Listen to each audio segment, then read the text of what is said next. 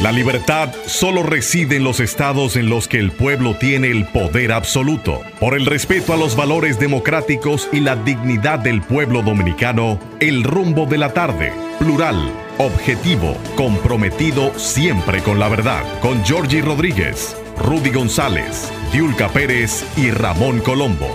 Los poderosos ya están en el aire. Buenas tardes, República Dominicana. Aquí se inicia el rumbo de la tarde con los poderosos Olga Almanzar, Rudy González y Georgie Rodríguez. En la parte técnica, Sandy, Sandy pero sin papo. Sin papo. Sandy Guerrero y Juan Ramón Gómez. Estamos en Rumba 98.5 FM en la capital dominicana y Premium 101.1 FM en Santiago, la ciudad corazón para toda la región del Cibao. Buenas tardes. Buenas tardes, don Giorgio. Buenas tardes, Olga. Buenas tardes, poderosos. Juan Ramón, amigos que están con nosotros como cada tarde. Aquí para hacernos compañía unos y otros para poder pasar revista a los temas noticiosos y poder analizar las realidades de esos, de esos temas. Ya me contaron que a Georgie eh, Gabriel le dijo, no le diga Sandy y Papo, ponle su apellido. Y Juan Ramón dijo, pues a mí también. Está, Entonces aprovecharon que yo no estaba aquí, cambiaron las reglas de juego. Pues está bien, está bien. Juan Ramón está a un día de ser un hombre muy poderoso. Sí. Sí, Juan Ramón Gómez, a un día de ese. No, yo lo oí los otros días interviniendo en el oh, programa. ¿Quién? Pero aquí hay talento, en esta cabina hay talento, en este país hay talento. y ese es uno de ellos. No, no me, cabe, no me cabe duda. Yo lo oí haciendo un análisis de algún tema, no recuerdo qué fue. Un día sí que oí en oí el programa.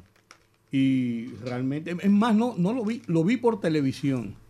Lo vi por televisión y muy, muy ajustado, muy acertado.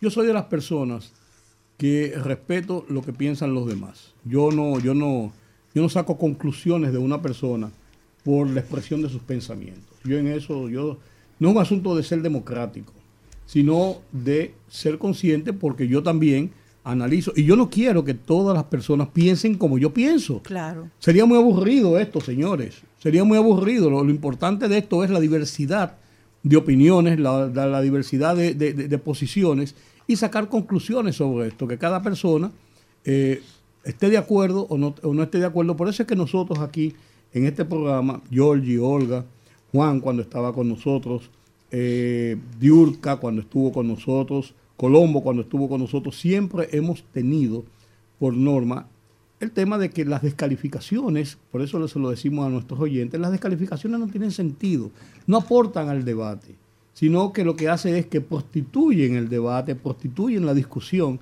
de los temas. Yo acepto que cualquier persona nos llame a cualquiera de nosotros y esté en desacuerdo con lo que nosotros planteamos ahora, con el mismo marco de respeto que nosotros nos expresamos a ellos y a todo el mundo, y a todo el mundo, sin distinción. Nosotros podemos ser críticos y a veces muy duramente críticos por posiciones, principalmente si son posiciones oficiales de personas que trazan pautas a nivel de ser eh, influyentes en el sentir de la sociedad y los procesos que vive la, que vive la nación. Pero después de ahí, cada uno piensa como quiere. Por ejemplo, si yo pensara como Olga, ¿sabes lo aburrido que sería eso? ¿Sabes, lo, aburrida que Yo soy, yo estoy yo estoy en paz con eso. Soy, yo soy abiertamente oiga, oiga, como la, oiga como la Sí, sí, es que usted tiene razón. Yo, yo, estoy en paz con eso y fui inteligente. Que por cierto, vi anoche al señor Monegro en ah, televisión. Sí, Me desvelé un poco porque estaba, estaba, estaba, ah. leyendo y vi, al señor Monegro en televisión. No, sí, esa voz ombligofónica. No, no, pues no es la voz, no, el caché, la cosa. Ah. espérate, vete al paso. Bien, no, la única loca en la familia soy yo, él es un hombre cuerdo. vete al paso, yo soy cojo. Señores, una noticia que conmueve a uno. Eh, la esposa del ex tesorero nacional, Alberto Perdomo, se quitó la vida en el parqueo del Supermercado Nacional de ahí de la 27 de febrero con Abraham Lincoln. Así es. A mí eso me da una, una pena, de verdad que me llena de tristeza, porque cuando una persona llega al extremo de tomar una decisión como esa, es porque su parte emocional está bien quebrada. Así es. Y caramba, deja una niña de seis años que me dicen, alguien ha llegado a ellos, que antes de tomar esa decisión llamó a su hermana y le dijo que se hiciera cargo, que le cuidara a su hija como si fuera de ella. Es difícil. Qué pena. Qué pena, por eso es que cuando las personas caen en depresión, no puede haber descuido de ninguna índole. El tema es, don Giorgi, eh, don Rudy, audiencia. Miren, aquí con el tema de la salud mental, además de, la discusión que siempre tenemos, que, que somos pro de que comience a tomarse este, este tema en cuenta para incluirlo en la seguridad social, de que la gente tenga acceso de manera fácil y que no sea un privilegio poder pagar una consulta psiquiátrica o psicológica, la educación para que se deje de estigmatizar a la gente que busca ayuda psicológica, que hay, hay un entendido a nivel social de que una persona si busca ayuda a nivel de salud mental está loca, quitar todos esos mitos del medio hace falta. Nosotros tenemos a la DIDA que según la ley tiene que generar información, tiene que informar a la ciudadanía, tiene que jugar un rol para empoderar al ciudadano sobre lo que le corresponde dentro del sistema de seguridad social y no lo hace. Tenemos tantos problemas. Yo les pongo, por ejemplo, ese caso de hoy. Yo incluso lo tenía aquí dentro de los temas que quería, que quería tratar, porque primero, siempre que se habla de suicidio, de enfermedades mentales, acotar que hay un departamento de salud mental del Ministerio de Salud Pública que posee una línea de información sobre la depresión. Si usted se encuentra en una situación de tristeza, de siente que quiere tomar una mala decisión, marque ese número, por favor, márquelo. 809-544-4223. 809-544-4223. Y también está la línea de ayuda Cuida tu Salud Mental, el 809-200-1400. Son completamente gratuitas. Ahí usted va a encontrar psicólogos. Si usted quiere hablar con alguien, un profesional de la salud, quiere desahogarse, quiere decirle algo que, le, que, le afecta, llame a esos números para que por lo menos en ese momento tenga una forma, una válvula de escape a lo que en ese momento le preocupa. Nosotros debemos comenzar a tener esta discusión y así como hubo voluntad política para hablar del tema del autismo, crear una ley y generar una discusión y un debate al respecto. Llevamos, llevamos ya mucho tiempo hablando sobre el tema de la salud mental dentro de los derechos de salud del ciudadano. Debe comenzarse, deben comenzar, señores, nosotros estamos en un momento donde nuestra sociedad está enferma. Hace apenas dos días a un niño lo, lo, les, lo mataron de una puñalada en el corazón porque le pisó la ropa a un amiguito en el río. Bañándose en el río en Higüey. Otro viene y le cercena la mano a un niño en un colegio con 18 años, un muchacho apenas entrando en la mayoría de edad. El otro día vi una información de un niño que en una escuela, en un recinto escolar, fue golpeado hasta la muerte y duró 20 días ingresado y luego murió. Y a esa familia nadie le ha dado una respuesta. O sea, cada vez vemos cómo, cómo la descomposición va reduciendo números en la edad de, los, de los muchachos. Esta descomposición que nosotros vemos también tiene que ver con eso, con un adecuado manejo de las emociones. Eso está ligado con la educación eh, la educación no solo académica, sino la educación humana y el acceso a que si usted ve conductas en sus hijos desde pequeños, usted tenga la información suficiente de que usted puede acudir a las autoridades para brindarle ayuda a su hijo a tiempo. El caso del niño que se, se ahorcó de 12 años, 12 años, se suicidó un niño de 12 años por un tema de juegos de video. Eso es sin duda una serie de, eventos que te dan una radiografía de cómo se encuentra el tema de la, de la salud mental en República Dominicana. Debemos comenzar a abordar ese tema. debemos poder tener la suficiencia de, de como, como sociedad, las políticas públicas orientadas a la familia. Tenemos que tener más equidad social para que papá y mamá no se pasen el día trabajando y tengan tiempo para criar a sus hijos. Cuando pasan cosas como esta, que estremecen a la sociedad dominicana, al pueblo dominicano, yo cada vez que pasan, porque están pasando a menudo, ¿eh? me pregunto, es que no hemos logrado identificar el origen que desencadena en una acción como esta. Porque alguna señal, algún aviso, alguna alarma debe producir la persona que está en un estado de depresión muy alto para cometer una acción así. Tiene que ser una cosa que, que desborde su capacidad de asimilar un problema, una situación, un, asunto emocional. Entonces, ahí yo estoy de acuerdo con esas líneas. Debería ser apenas un dígito o dos, como es el 911. Porque tú marcar un 809, no sé. Pero debe sí haber una línea de auxilio, de, de ayuda, de apoyo para las personas eso existe en todas partes. Sí.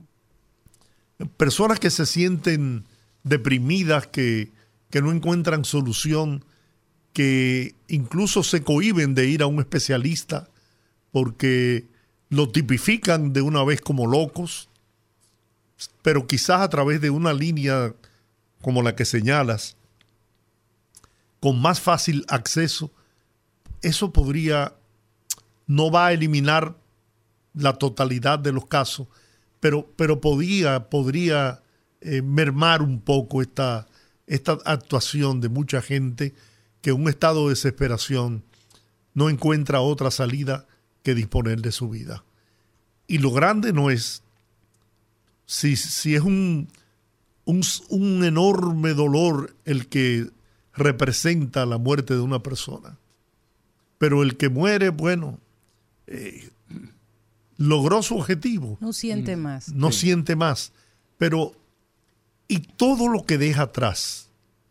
¿Cómo marca eso a, esa familia, a esos hijos? ¿Cómo los marca por el resto de su vida? Esas, esos son personas que van a necesitar de mucha ayuda porque perder una madre en esas condiciones yo no sé ese dolor cómo tú puedes manejarlo, honestamente. Hay muchas, hay muchos estudios que se han realizado en torno al tema del suicidio y una de las realidades del suicidio tiene que ver directamente con lo que sucede con las familias y uno de los aspectos fundamentales de este análisis tiene que ver con el sentimiento de culpa que se maneja en las familias luego de que pasa el tema, luego de que una, un familiar decide quitarse la vida. ¿Por qué?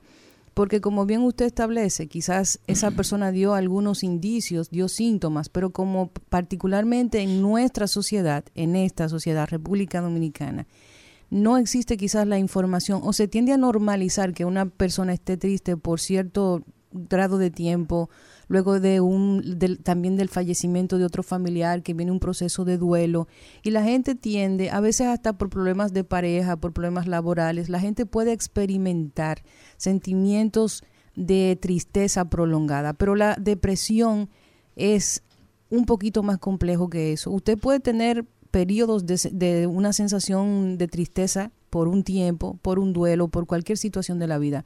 Pero si usted ve que después de un tiempo eso no cambia, hay una responsabilidad en el entorno familiar de buscar ayuda, porque el que tiene depresión no tiene motivación para nada. Y muchas veces esa persona está tan inmersa en su propia miseria en ese momento que, que exactamente, que se obnubila, no tiene, no, no hay enfoque para poder pedir ayuda. Entonces, le tiene que eh, tiene que ser también una, una situación la depresión es una condición que compete a toda la familia Entonces ahí viene el problema, debemos generar una discusión sobre el tema, se debe educar sobre el tema, se debe enseñar a la gente que, que vigile eso. Estamos en una época en donde yo personalmente considero que la depresión ha aumentado porque hay unas expectativas que las redes sociales te muestran, porque todo lo que aparece en redes sociales es lo bueno, a menos que sean medios oficiales de, de, eh, de noticias o que sean agencias todo lo que la gente presenta en las redes sociales es su estilo de vida perfecto. Entonces hay unas expectativas que se generan en las personas, por eso vemos tanta depresión en adolescentes, pero también tenemos esta situación del estigma precisamente, de que cuando una persona se siente en un estado de salud que necesita de, atención eh, psicológica o psiquiátrica, pues siente miedo de, de ser estigmatizada. Entonces yo creo que ahí es una condición que compete mucho al entorno, a la familia, a los amigos, incluso a los compañeros de trabajo, porque la depresión no es algo que aparece de la noche a la mañana. Para que una persona llegue al punto de, quitarse la vida, tiene que pasar una serie de procesos. Yo recuerdo un caso que a mí particularmente me impactó, porque yo siempre he tenido una lucha con el tema del estrés. Y yo recuerdo un señor que se grabó en el Guacalito diciendo que él no tiene problemas económicos, que no tenía problemas personales, pero que tenía un grado de estrés en su vida que ya le era imposible soportarlo y simplemente se lanzó. No sé si recuerdan el caso, lo, lo analizamos aquí. Entonces, yo creo que tiene que ver con el entorno también, con educar a la gente para identificarlo mínimamente y que sea la familia también que tome la decisión de que no lo normalice ni lo simplifique porque como bien estableció usted, don Giorgi, el hecho de que una persona llegue a ese punto de quitarse la vida, pasando por alto sus hijos, en este caso la hija, sus familiares, eso va contra natura, porque el instinto de supervivencia en el ser humano es lo principal, lo que nos hace eh, defendernos, lo que nos hace sobrevivir en situaciones extremas. Lamentablemente tenemos que caer en lo, en lo mismo de siempre. Hay un aspecto de la educación, principalmente en el hogar, que es la que te da la base sólida para tú poder enfrentar situaciones que en, el transitar de tu vida se te van a presentar, porque los caminos no son de rosa, están llenos de rosas, pero las rosas tienen espinas. Entonces, cuando tienes una sólida formación, una educación fundamentada en principios, en valores, pues no es que no te pase, no es que no te deprimas, pero tienes mucho más capacidad de respuesta para enfrentar situaciones difíciles. Yo de corazón te digo que me siento triste, no voy a decir que deprimido, triste porque tú ver una persona joven, como es el caso de Laura Toner de Perdomo, llegar a tomar una decisión tan grande como esa, pues debe llamar a uno la reflexión y debe llamar a uno a ponerle atención a su entorno familiar y de amigos incluso, porque no es justo que se pierdan vidas valiosas por el solo hecho de que no le estemos dando respuesta a la sanidad mental en la República Dominicana. Es una realidad y una situación que escapa incluso muchas veces mm, de la comprensión de la familia, pero más que nada, incluso a veces hasta de la observación de lo que pasa. Hay gente que se encierra en sus problemas y todos tenemos problemas. Cómo se canalice es una cosa y los comportamientos y la conducta es otro. Pero ahí, eso que tú dices, Giorgi, el núcleo familiar, el núcleo de los amigos, el núcleo eh, que te, de tu entorno es vital, es vital para este tipo de situaciones. Recuerden cuando estábamos ayer aquí, que conversaba la señora Alejandra Díaz, nos comentaba ella que ella no sabe qué estaba pasando por la mente de su hijo, porque ellos están conscientes, por ejemplo, de que a su, a su hijo nadie lo secuestró o, o le hizo nada. ella, ella entiende y asume que él estaba bien y que algo estaba pasando por su mente que ella no había logrado detectar y que lo llevó a tomar esa decisión. Ella lo, lo, maneja como una decisión propia por la forma en que salió de su casa, dejó la puerta abierta, preparó sus tareas. O sea, que no hubo una influencia directa en la toma de una decisión. Entonces, a veces, a veces, eh, el conocimiento el conocimiento de la realidad de lo que pasa por la cabeza de una persona es muy complejo. Pero, y uno quizás dice, pero ¿por qué tomó esa decisión? Pero la verdad es que la mente es muy, es muy, muy personal, muy compleja, repito la palabra complejo, y a veces uno no sabe, no sabe tomar una decisión de esa naturaleza.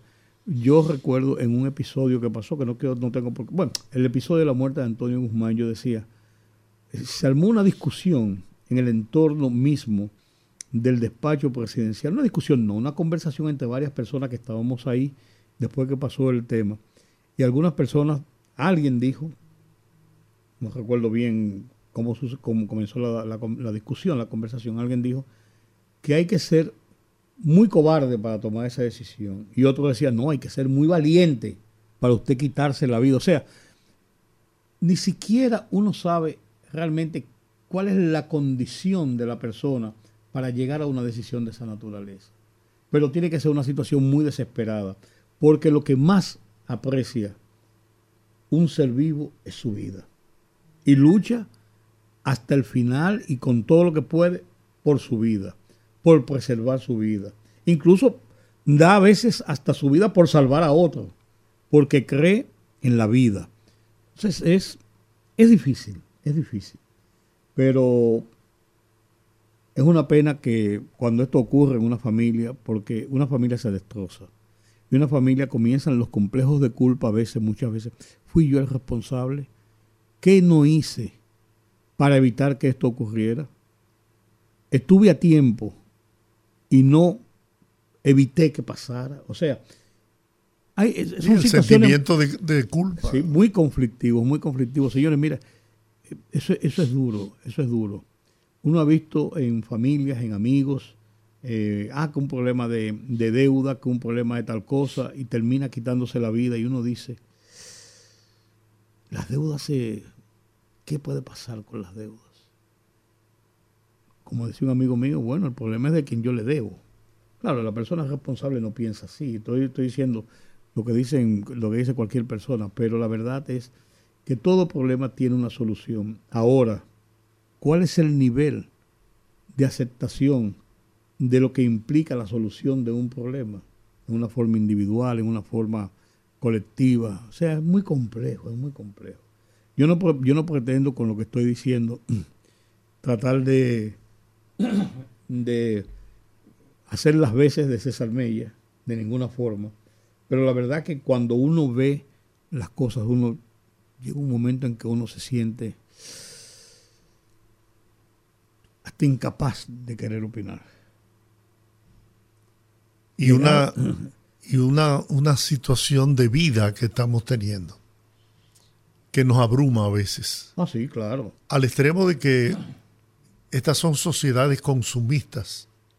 Y hasta eso lleva a la depresión de mucha gente, no es el caso, pero gente que no puede lograr lo que aspira en su vida, se llena de, de depresión, de frustración, y pueden llegar a un estado de depresión que desencadene una tragedia. El bombardeo que recibimos a diario,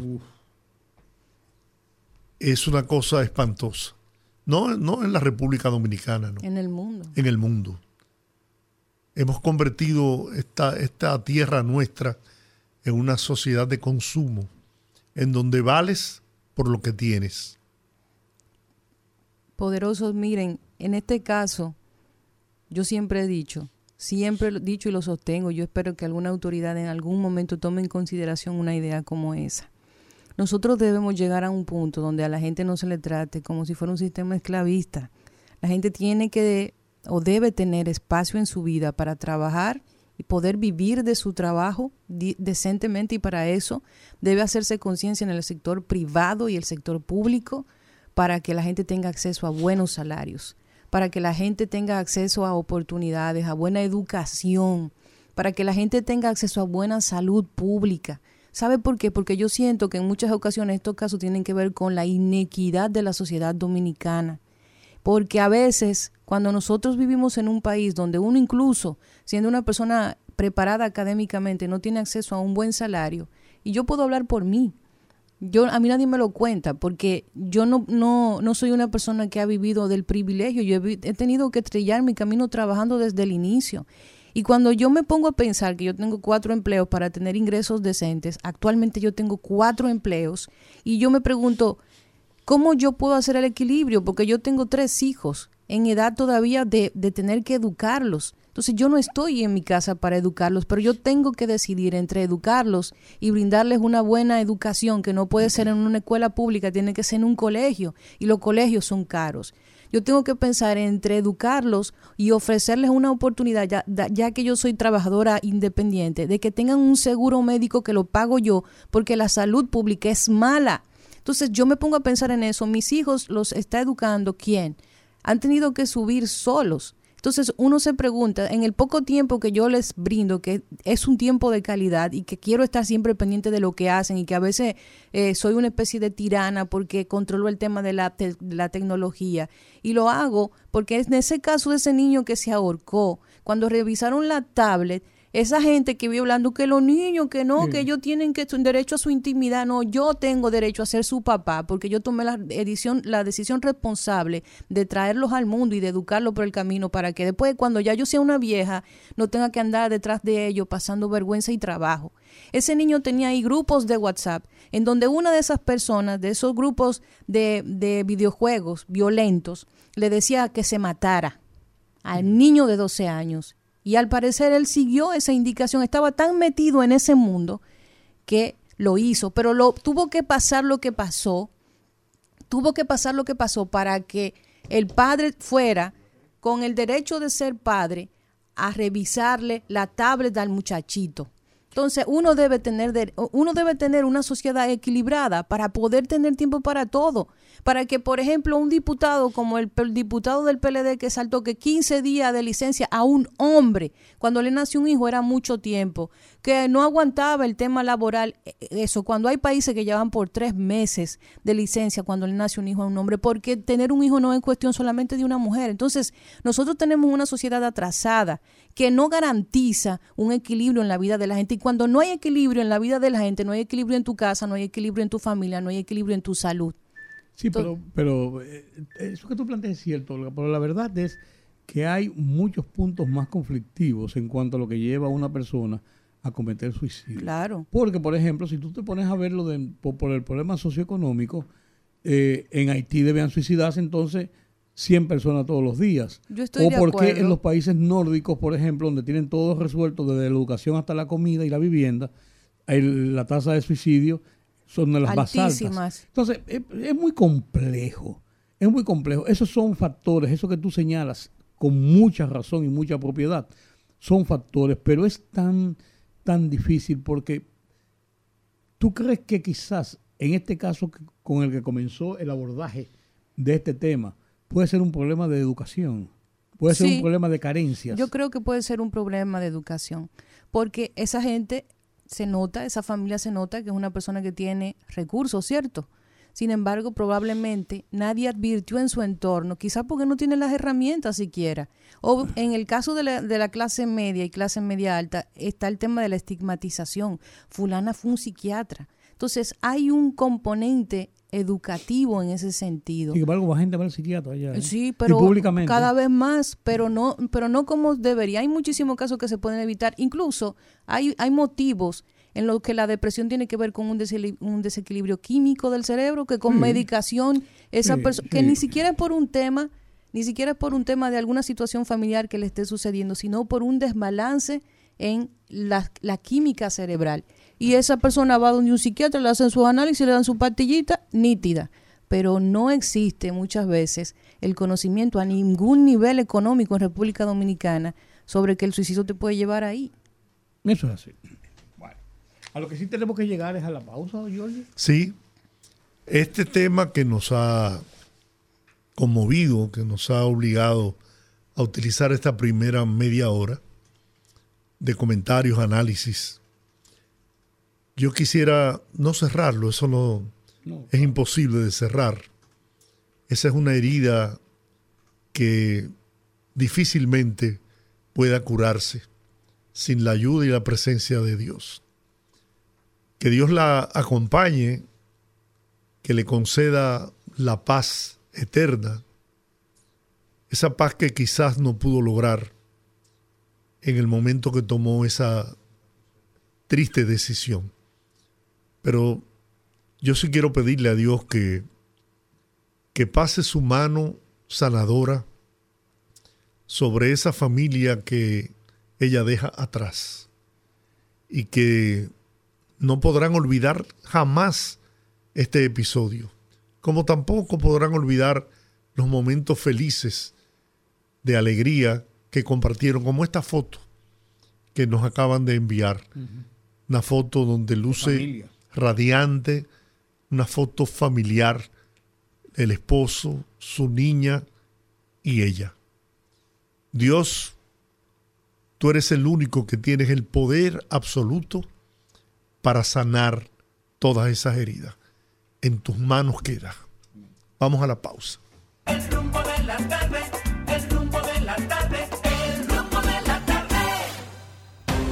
Fogarate en la radio con Ramón Colombo.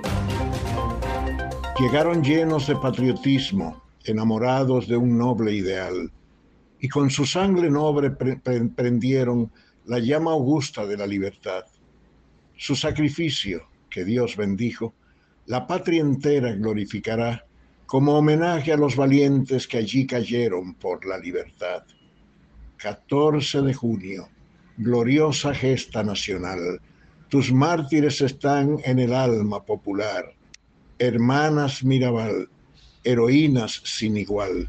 Un grito vibrante es el grito de la raza inmortal.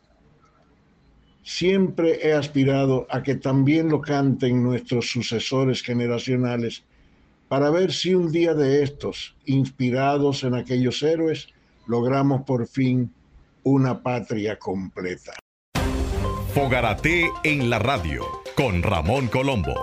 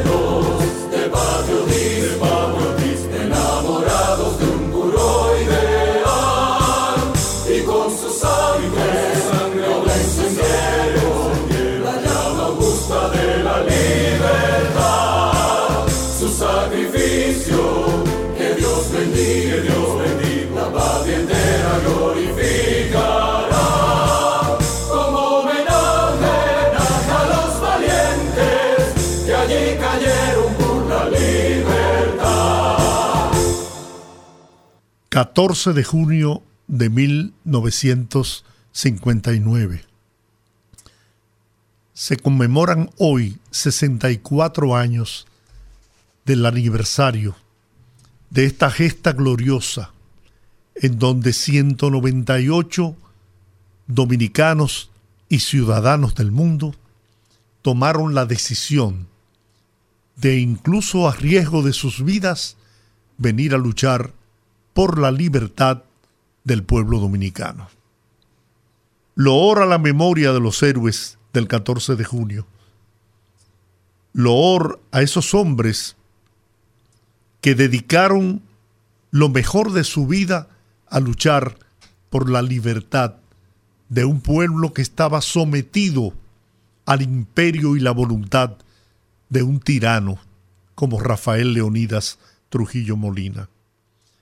Desembarcaron por Constanza, Maimón y Estero Hondo, bajo el mando de Enríquez Jiménez Moya.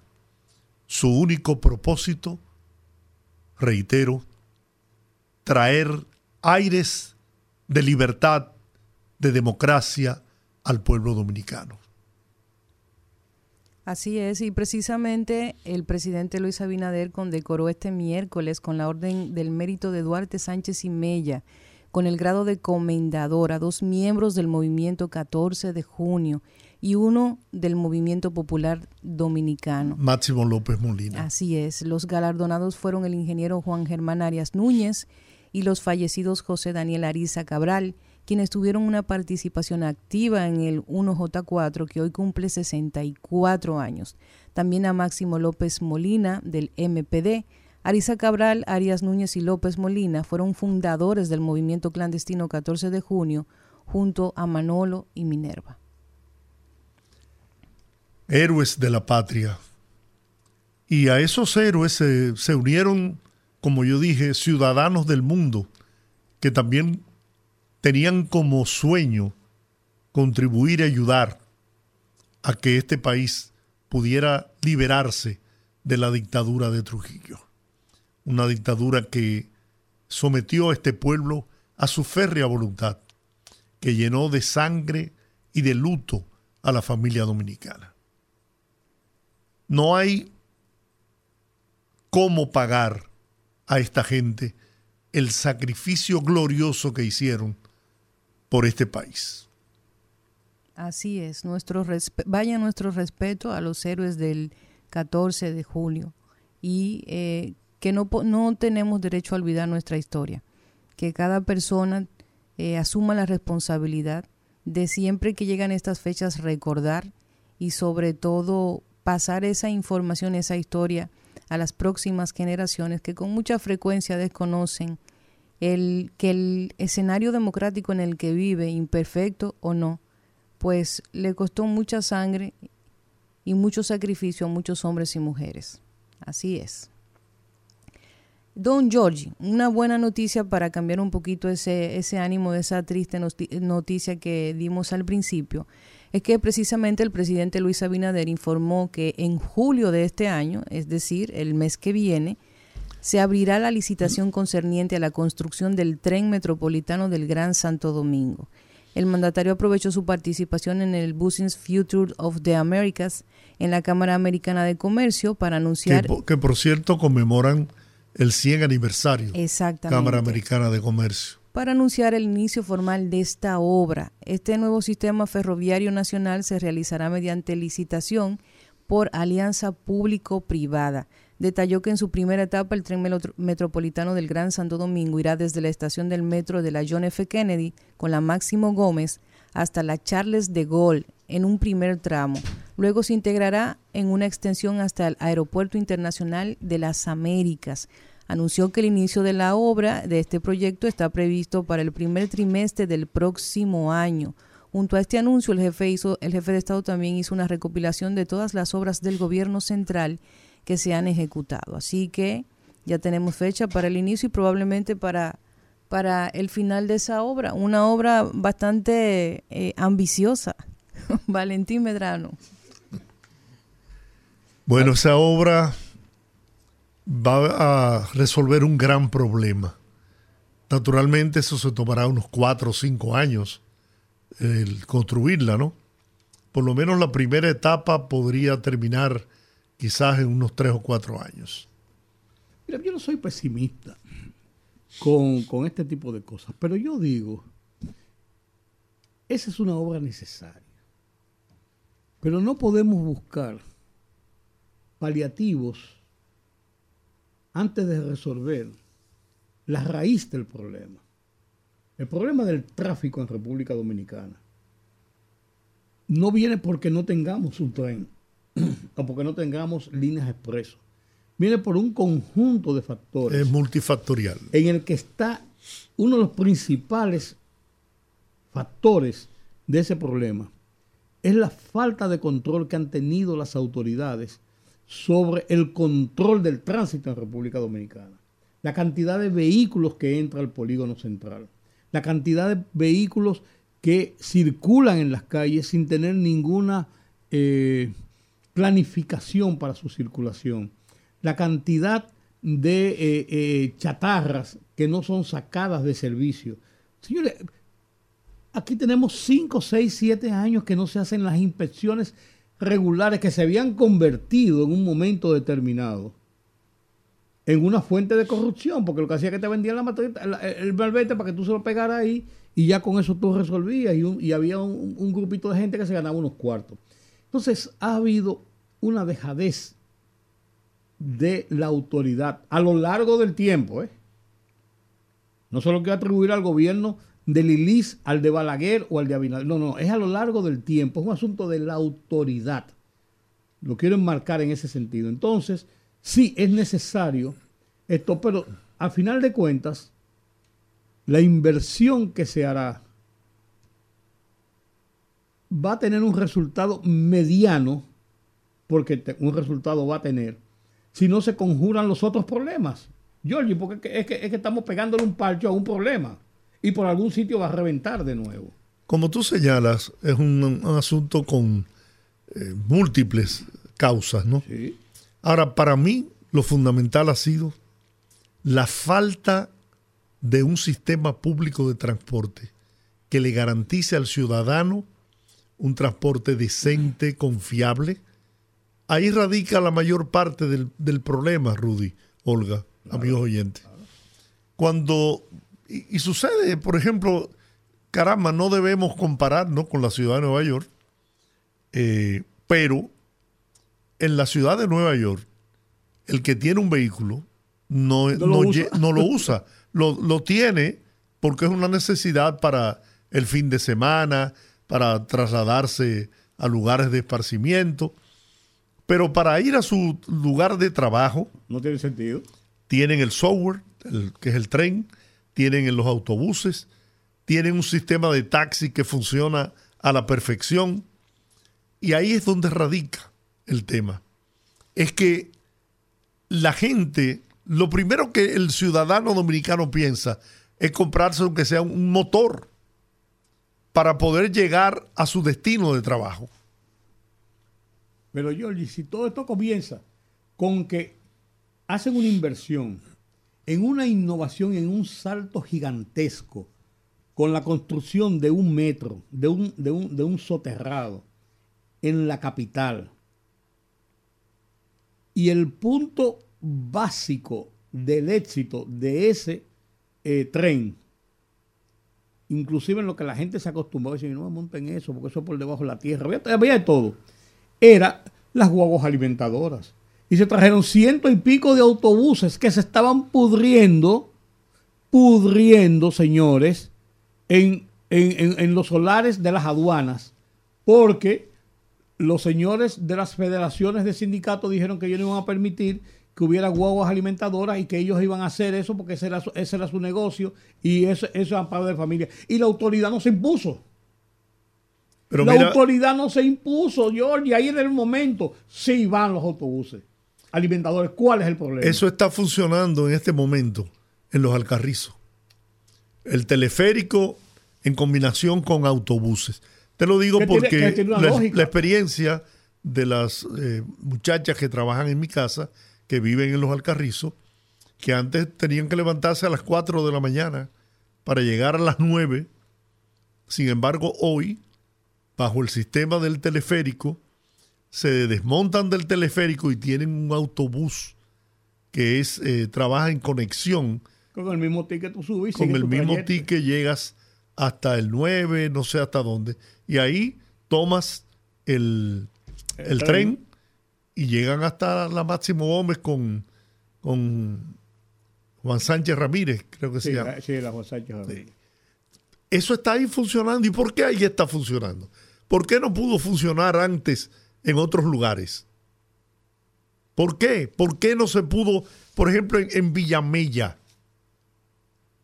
que había ese, ese, sistema de autobuses que iban a, a, suplir? Tú llegabas hasta la, estación de Mamá, y de ahí te montabas en tu autobús y llegabas a tu casa. Y lo propio de tu casa hasta la Mamá Tingó.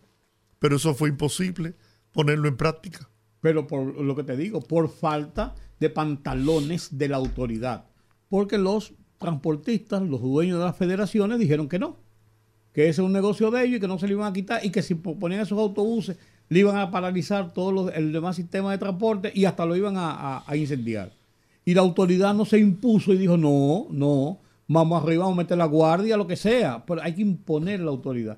Y mira cómo eso, y después uno, uno ver que se estaban perdiendo esas guaguas, no, no se atrevieron a sacarlas de, los, de, los, de los parqueos de, de, ahí de San Susi, por donde estaban. Yo debo, yo debo confesar, tú sabes, yo fui regidor claro. en cuatro años en el ayuntamiento del Distrito Nacional, en el tiempo en que se comenzó el proyecto del metro Santo Domingo.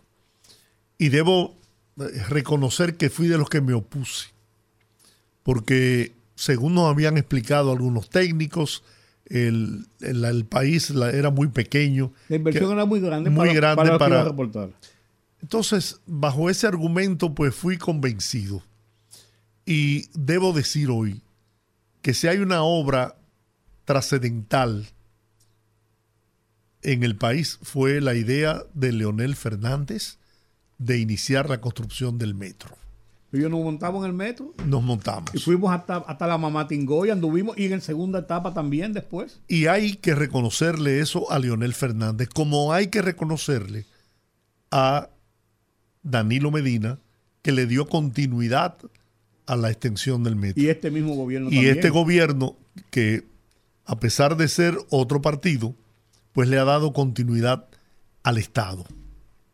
Y ha continuado porque se ha demostrado con la práctica de que el sistema está funcionando y que aunque tenemos todavía un caos tremendo en el tráfico en la, en la capital y en Santiago, pero está dando resultados. Imagínense ustedes que no existiera el metro. ¿Ustedes se acuerdan cuando los empresarios del transporte paraban la ciudad para presionar al gobierno. Sí. Que se quedaban miles de dominicanos varados. Sin poder ir a su puesto de trabajo. sus trabajos o a los lugares que se trasladaban. Señores, yo recuerdo que cuando se anunció el metro, todo el mundo brincó, porque yo siempre he pensado que cuando se tratan cosas nuevas en este país, siempre hay un millón de expertos que tienen la tendencia a escucharse a ellos mismos y que simplemente reaccionan pero no analizan. Aquí la gente reacciona mucho. Y uno, independientemente de, que comulgue o no con un partido político, uno debe estar por encima de la situación y reconocer cuando algo es positivo. Yo recuerdo que en ese momento se armó un lío en la opinión pública, que cómo era posible, que mira la salud pública, que cómo... Aquí hay que meter metros por todos los lados, porque es la única forma, o no es la única forma, es una de las formas más eficientes para combatir la crisis que tenemos con el tema del transporte. Eso es por un lado. Hay una superpoblación de, automóviles en el país. Sí, a desentar el, el, transporte público para que todo el mundo se sienta, se sienta motivado a utilizarlo y comenzar a también educar a la gente de que si usted tiene en su casa tres o cuatro vehículos, comience a hacer conciencia de cómo usarlos cada vez más porque es evidente que tenemos un problema. Tenemos una densidad poblacional alta en dos o tres provincias que son las principales. Tenemos eh, un, transporte público aún deficiente e insuficiente. Tenemos una clase media que no usa el transporte público.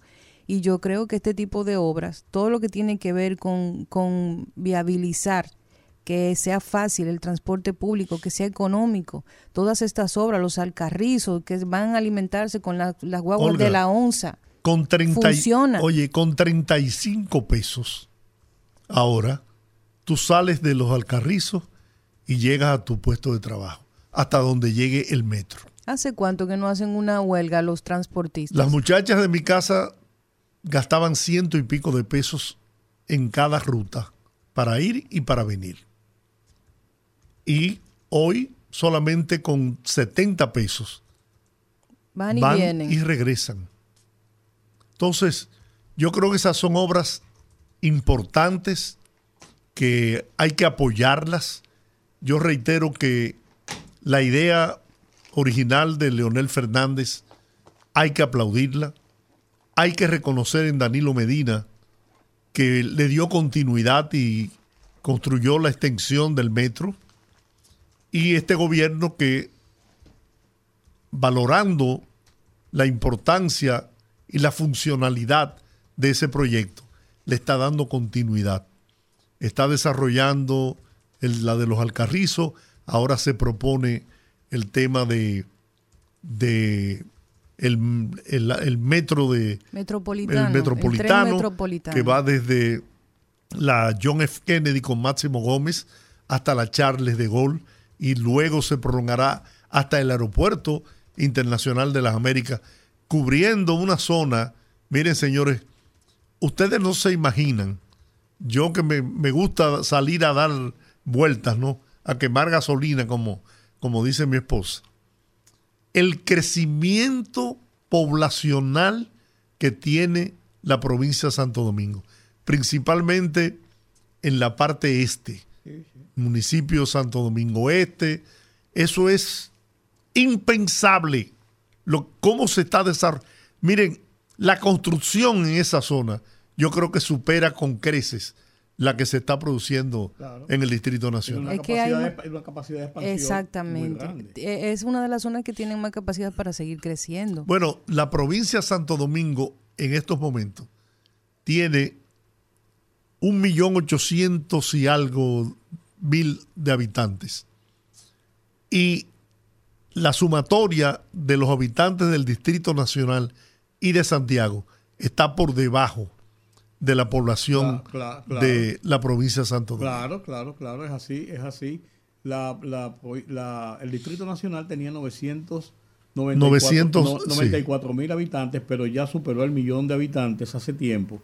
Y la provincia de Santo Domingo es casi el doble, si no el doble, de la... Santiago tiene 900 y algo. 900 y algo también. Por Santiago es una urbe con mucho nivel de expansión.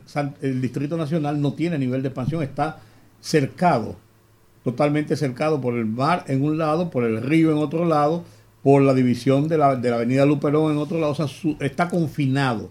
Dentro, dentro del proyecto de el presidente Luis Abinader está convertir a Santiago en una metrópolis, que se convierta en una, en una ciudad eh, de progreso, de, desarrollo. Y señores, mire, esto eso hay que apoyarlo. Usted puede estar de acuerdo o no. Usted puede odiar incluso a un político si es su deseo, su derecho, ¿no? Pero hay que, las cosas buenas hay que apoyarlas, hay que reconocerlas. En eso trabajan de la mano Luis Abinader y Abel Martínez. Vamos a la pausa. Ay, ay Dios mío.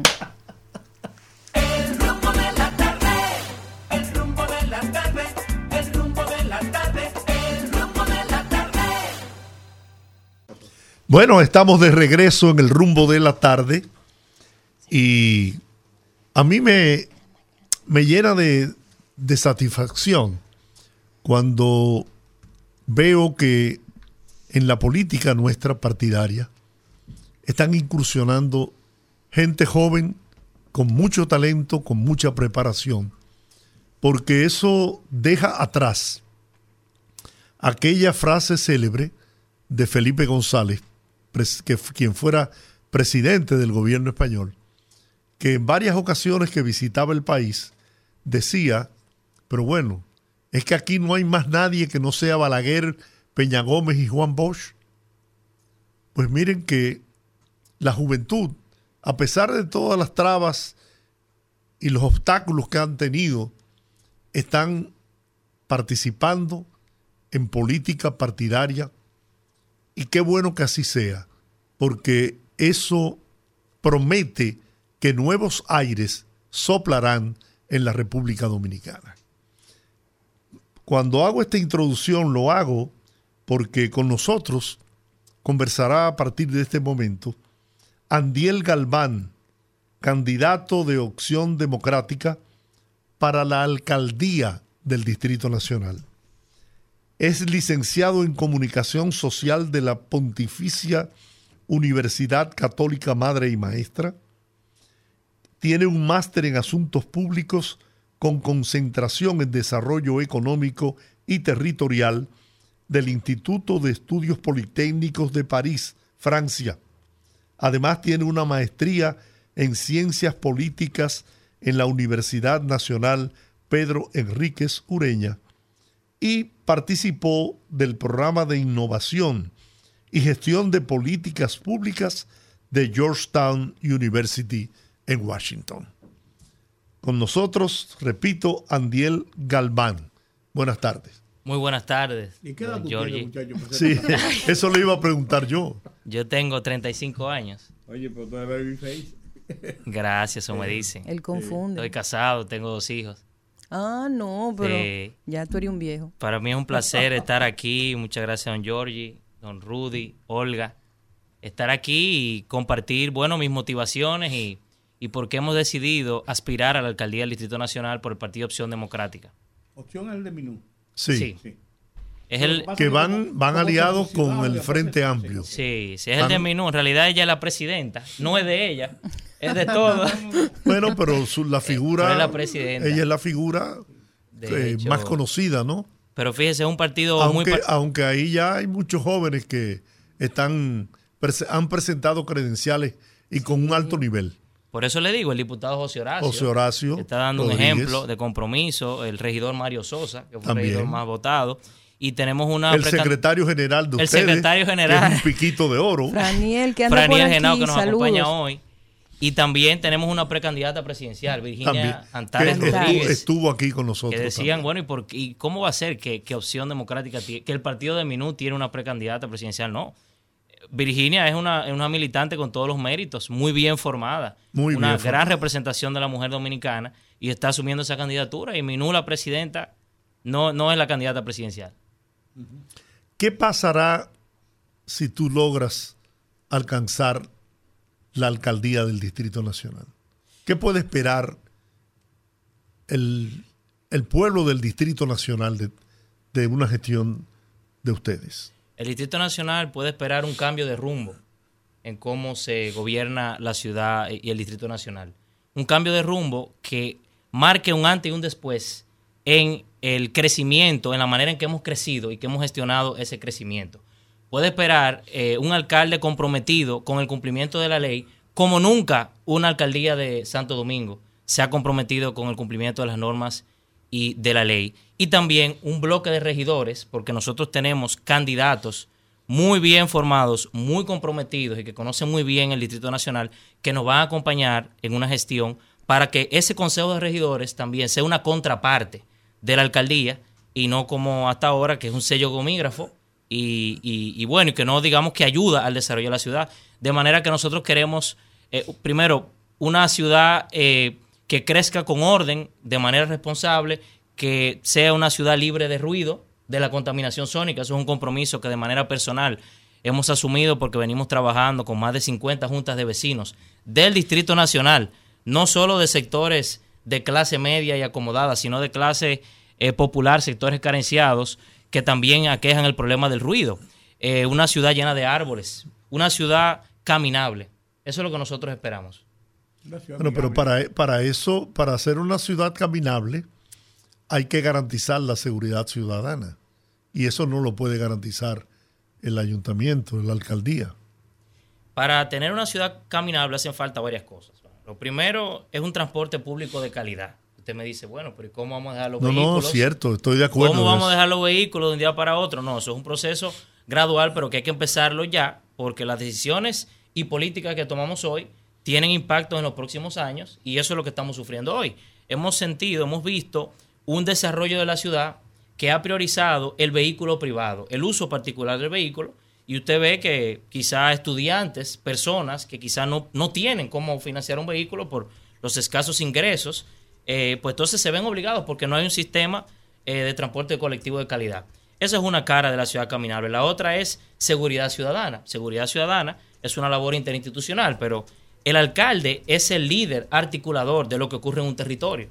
Y si usted se va a países como Colombia o a otros países de Sudamérica, no voy a hablar de Europa, usted siente el peso del alcalde de la ciudad y usted ve una alcaldía que quita y pone, que construye, eh, que tiene una autoridad que se siente. Entonces nosotros aquí, en lo que pasa en el Distrito Nacional, nosotros tenemos que entender que en el tema de la seguridad ciudadana hay diferentes maneras en las que la alcaldía puede eh, intervenir. Una de ellas tiene que ver con el uso mixto de suelos. Eso ya son, usted me está preguntando por la ciudad caminable.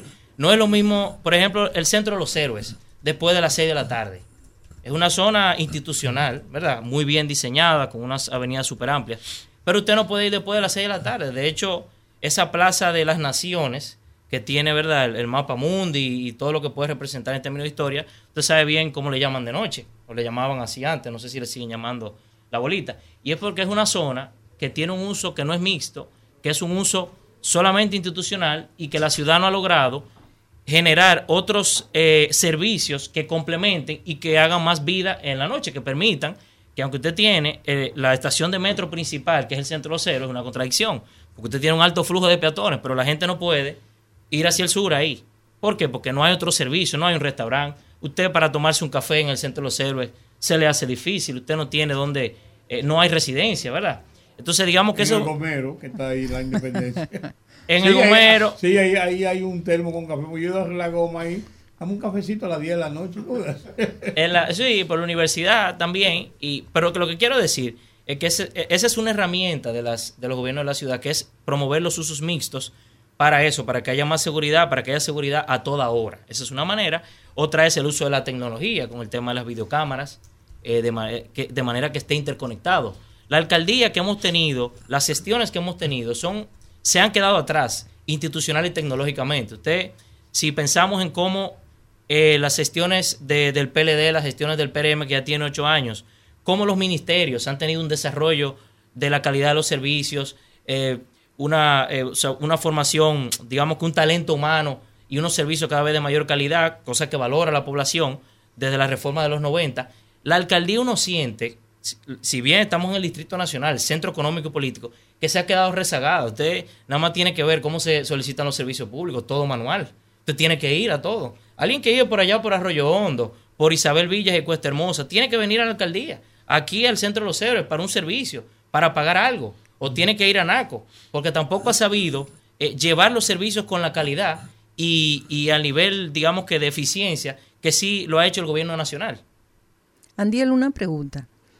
Tú has analizado, ya que tú llevas un proyecto político en relación con, con lo que es la alcaldía, ¿has analizado has hecho un levantamiento de cuáles son los principales problemas que tiene la ciudad en ese sentido y cuáles son y cómo los abordarías.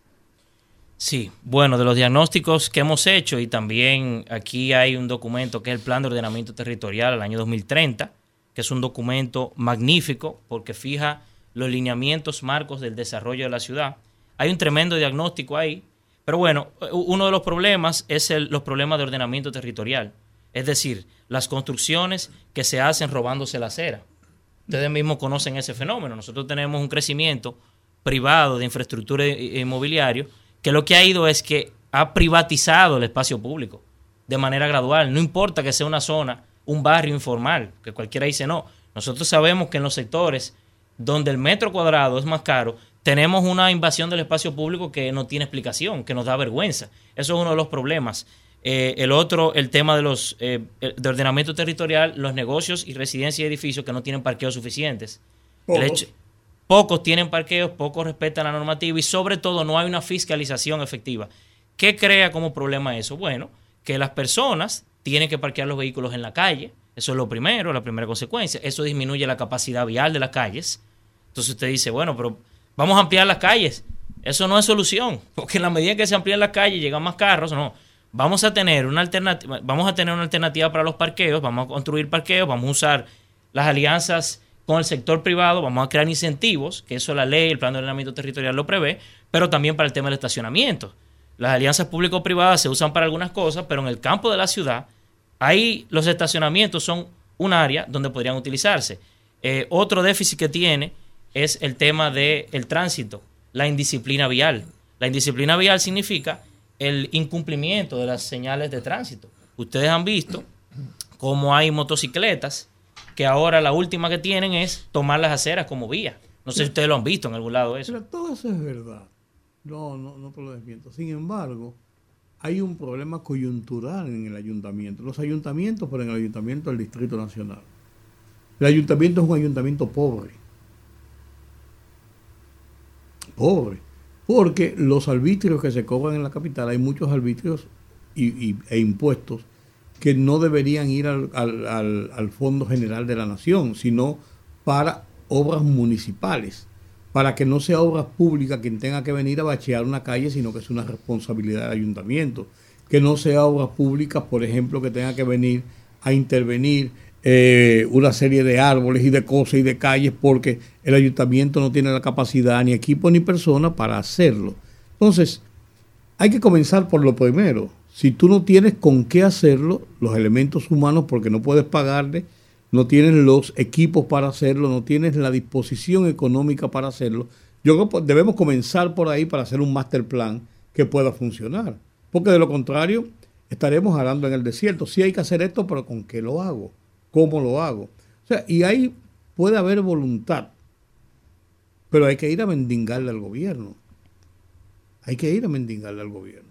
Uno no sabe si fue un contrasentido cambiarle y ponerle la basura en manos del ayuntamiento y darle un subsidio, o haber dejado que el ayuntamiento cobrara la basura como lo hacía antes, y entonces la ciudad se rabalizaba y el gobierno tenía que mandar a la guardia con camiones a las calles a recoger la basura. O sea, con eso te digo, es, es un problema multifactorial, no es solamente tener buenas intenciones. ¿Cómo tú crees que podría revertirse esa situación para realmente enfocarse en lo que el ayuntamiento tiene capacidad y tiene con qué eh, realizar esa capacidad de trabajo. Sí, usted tiene razón. Todo este plan está sustentado en un pilar que es el de la autoridad firme y transparente. Porque todo eso hay que financiarlo. Todo eso hay que financiarlo. ¿Qué pasa? Como yo decía, la alcaldía del distrito se ha quedado rezagada eh, frente a la administración pública en general. O sea, nosotros hemos visto como, eh, por ejemplo, más de la mitad de las empresas del país están domiciliadas en el Distrito Nacional. Casi la mitad del cobro de impuestos son de, empresas y de, y de residentes y de agentes contribuyentes que están en el Distrito Nacional. En el polígono central, ahí entre Churchill, Kennedy, Ortega Set y, y 27, donde nos encontramos actualmente, ahí está más del 70% del cap, de los capitales financieros del país. Entonces... Eh, el IPI, por ejemplo, debe ser un impuesto municipal. Entonces, eh, dentro de la reforma, hay una serie de impuestos que la ley 176-07 prevé que el gobierno local coparticipe. Y uno de ellos es el impuesto a la propiedad inmobiliaria. Es el IPI. El IPI. El IPI, el impuesto predial, como le llaman en otros lados. Entonces, hay, tiene que haber una relación, tiene que haber una retribución a esta parte de la ciudad, o sea, al Distrito Nacional que paga impuestos, que, paga viviendas, que compra viviendas, que o sea, toda esa economía la sustenta, pero no lo recibe en servicio. Entonces, el IPI es un impuesto del que se puede coparticipar y se puede hacer en un plan piloto, porque lo que van a decir es, bueno, lo que pasa es que no hay capacidad institucional.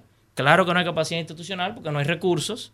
Nadie, o sea, un técnico profesional difícilmente haga una carrera en, en un gobierno local, porque no hay estabilidad. Entonces, el IPI es uno, el otro es el impuesto a la circulación vehicular.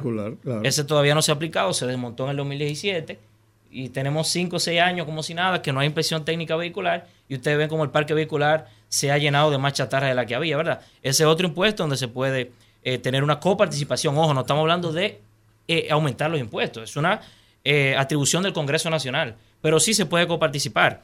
el otro tema es el tema de la recogida de basura. Recogida de basura y la disposición final es una eh, responsabilidad de la alcaldía. Pero el nivel de cobranza, hay que ver cómo está. O sea, hay una, hay una negligencia, hay, hay un déficit en esa capacidad de cobro de ese servicio, a pesar de que se recoge más del 95% del Distrito Nacional. Eh, entonces, digamos que hay que hacer una reforma. ¿Es eficiente la recogida en este momento de basura? Eh, sobre todo en sectores eh, de clase media y alta, es más eficiente, sí. El problema es que hemos tenido un retroceso con los horarios de recogida de basura. Nosotros por un tiempo corto tuvimos la recogida nocturna, ¿te recuerdan eso? Y eso ayudaba al tránsito y, a otros factores, ¿verdad? Hemos retrocedido y tenemos la recogida diurna. Entonces eso se suma al crecimiento del parque vehicular y otros temas. ¿Tú sabías que